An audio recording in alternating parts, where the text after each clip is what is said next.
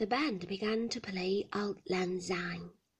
The man seized my hand and started to swing it up and down. Here, he said, come on, some of you. Somebody else swung my other hand, and more people joined us. We stood in a great circle, singing at the top of our voices.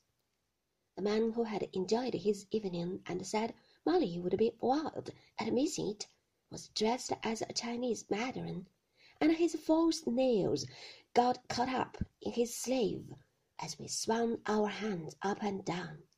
He roared with laughter. We all laughed. Should all acquaintance be forgot? We sang.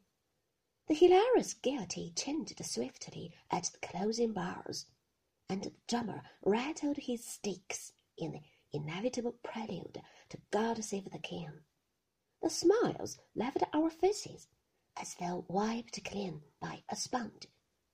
The Mandarin sprang to our attention, his hands stiff to his sides. I remember wondering vaguely if he was in the army. How queer he looked with his long poker face and his drooping Mandarin moustache. I caught the same lady's eye. God save the king had taken her unawares. She was still holding a plate heaped with the chicken in aspic. She held it stiffly out in front of her, like a church collection. All animation had gone from her face.